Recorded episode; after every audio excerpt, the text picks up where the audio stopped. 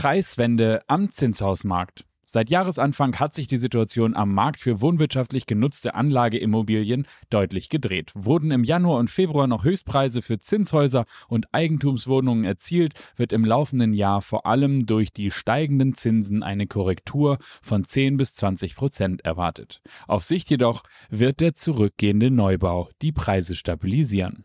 Und damit herzlich willkommen hier im Emolotse Podcast von Zinshaus Team und Kenbo. Hier gibt es kompakte Audio-Hintergrundinfos, Themen und Trends zum aktuellen Geschehen aus dem Immobilienmarkt und rund um Immobilieninvestments. Natürlich immer durch die Hamburger Brille betrachtet. Und dabei wünschen wir jetzt gute Unterhaltung und viel Spaß.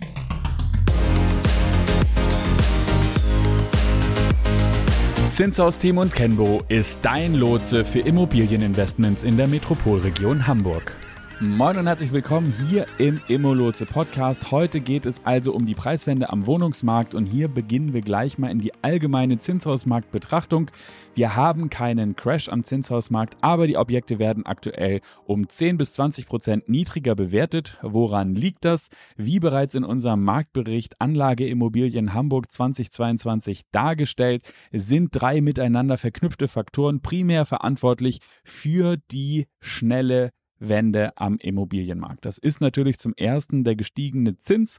Zweitens, das erhöhte Angebot darf man nicht vergessen. Es sind viel mehr Angebote im Moment am Markt verfügbar und die zurückhaltende Nachfrage, was natürlich durch die Zinsen und die hohen Preise begründet ist.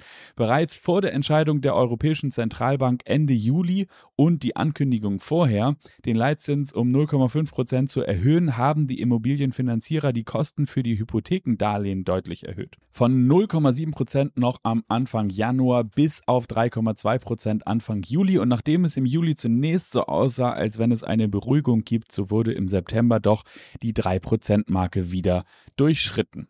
Die Staatsanleihen werden attraktiver. Für institutionelle Investoren ist das bedeutsam, dass die parallel dynamische Renditeentwicklung sicherer Anleihepapiere weiter steigt. So lag die Rendite einer praktisch risikofreien deutschen Staatsanleihe mit zehnjähriger Laufzeit zu Jahresbeginn noch leicht im Minusbereich entwickelte sich aber bis Anfang September auf 1,6 Prozent. Zum Vergleich, die durchschnittliche Bruttorendite für Zinshäuser in Hamburg lag 2021 bei 3,07 Prozent, in guten Lagen bei 2,77 und in bevorzugten Lagen bei 2,33 Prozent.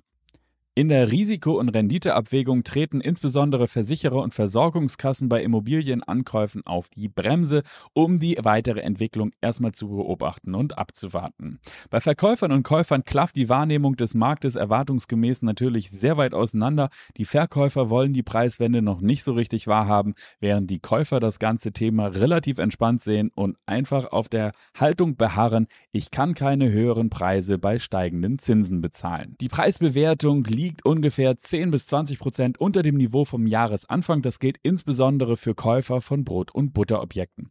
Etwas anders stellt sich die Situation bei Liebhaberobjekten dar, etwa bei Jugendstilbauten in Harvesterhude, Roter Baum oder Eppendorf. Grundsätzlich sind hochwertige, exklusive Objekte weniger preissensibel. Das sind etwa Stadtvillen der Jahrhundertwende mit drei oder vier Wohnungen und Objekte, die es schon immer selten gab und selten angeboten werden. Weniger preissensibel heißt aber natürlich nicht völlig unempfindlich. Für solche Trophy-Immobilien wurden noch zu Jahresbeginn Faktoren von 40, 45, teilweise sogar 50 aufgerufen und bezahlt. Das ist jetzt allerdings auch vorbei. Diese Einschätzung teilen mit Blick auf die korrigierten Beleihungswerte und die steigenden Finanzierungskosten auch die Banken. Zwar finanzieren Käufer solche Edelobjekte meistens mit einem sehr hohen Eigenkapitalanteil, trotzdem werden bei 3% Zinsen nicht mehr die die Faktoren akzeptiert, die mit 0,7 Prozent noch möglich waren. Wenn die Zinsen ungefähr auf diesem Niveau bleiben, dann erwarten wir, dass sich das Preisniveau im Zinshausmarkt je nach Lage und Objekt natürlich bei 10 bis 20 Prozent unter dem Preisniveau des Jahresanfangs einpendeln werden. Die korrigierten Faktoren sind im Marktbericht der Anlageimmobilien Hamburg 2022, der im Juli von uns rausgegeben wurde, bereits berücksichtigt. Korrigierend wirkt auf den Markt auch das wachsende Angebot, neben den Verkäufern, die Liquidität zur Finanzierung neuer Projekte benötigen oder Erbengemeinschaften oder Eigentümern, die aus privaten Gründen verkaufen, sehen wir im Moment eine ganze Reihe von Anbietern, die jahrelang auf den Preispeak gewartet haben und der ist jetzt ganz fix an ihnen vorbeigerauscht. Wer vor zehn Jahren gekauft hat, kann aktuell trotzdem trotz der leicht korrigierten Preise eine attraktive Wertsteigerung realisieren.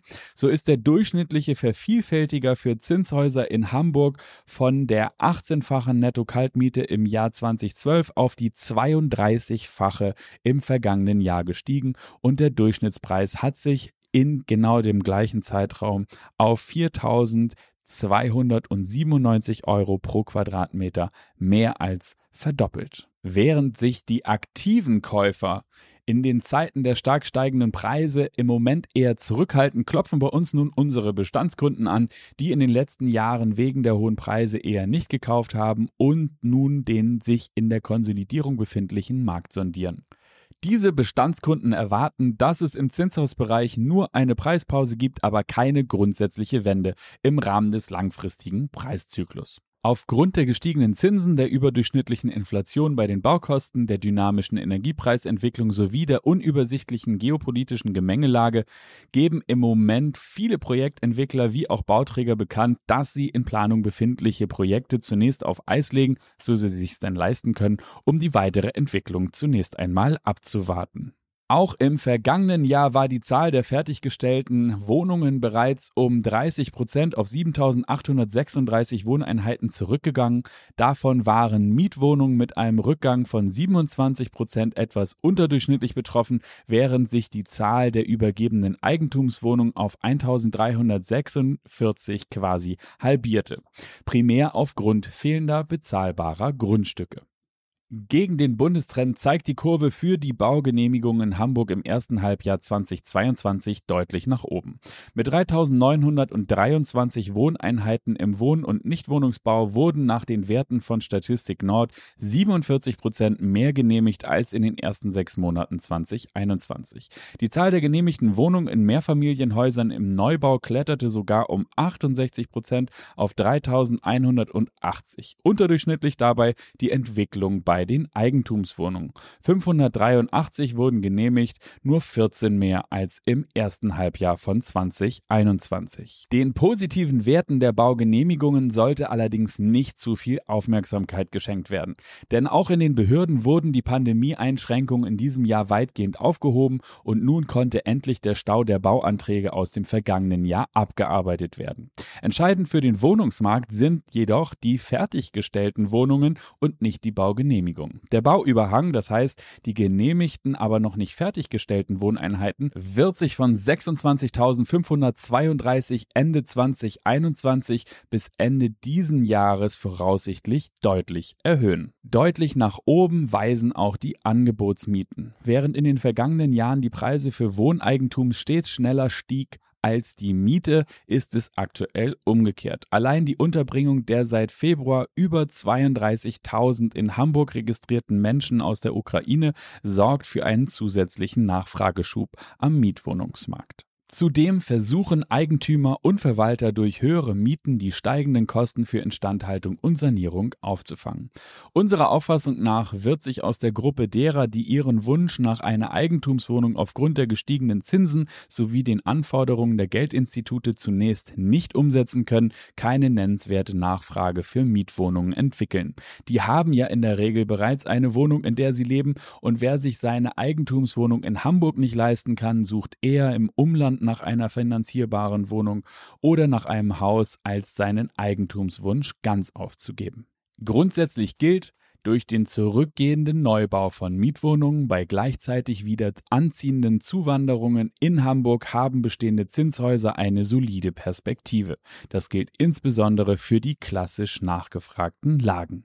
Der Markt für Eigentumswohnungen in Hamburg ist deutlich volatiler. Obwohl viele kaufwillige Haushalte durch die unfreiwillige Konsumpause während der Pandemie zusätzliches Eigenkapital angesammelt haben, wirkt die aktuell im Einzelhandel spürbare Kaufzurückhaltung auch im Wohnungsmarkt. Vor dem Hintergrund dieser Zurückhaltung bei Kaufinteressenten und den Schwierigkeiten mit den Finanzierungen bei den Banken auf der einen Seite und aber auch der schwer zu kalkulierbaren Baukosten und Verkaufspreise auf der anderen Seite wollen gerade Entwickler kleinerer Projekte ihre Grundstücke jetzt veräußern. Doch die mit Blick auf die weiter steigenden Verkaufspreise im vergangenen Jahr gezahlten Grundstückseinstände lassen sich heute nicht mehr realisieren. Der Markt verändert sich also. Was müsste jetzt passieren? Es müssten die Grundstückspreise sinken.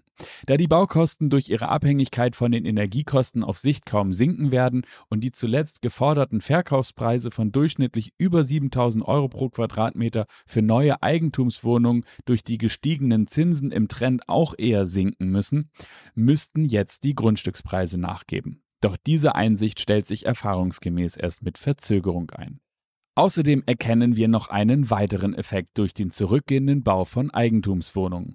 Auch die Quersubventionierung der 35%-Quote bei Sozialwohnungen funktioniert nicht mehr, wenn in Hamburg keine Eigentumswohnungen mehr gebaut oder nur mit deutlichen Abschlägen bei der Marge verkauft werden können.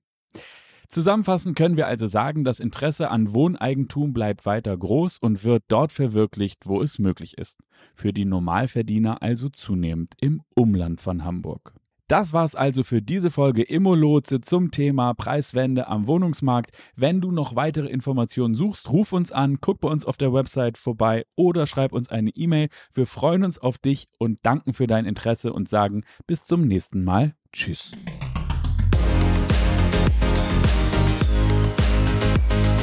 Zinshaus Team und Kenbo ist dein Lotse für Immobilieninvestments in der Metropolregion Hamburg.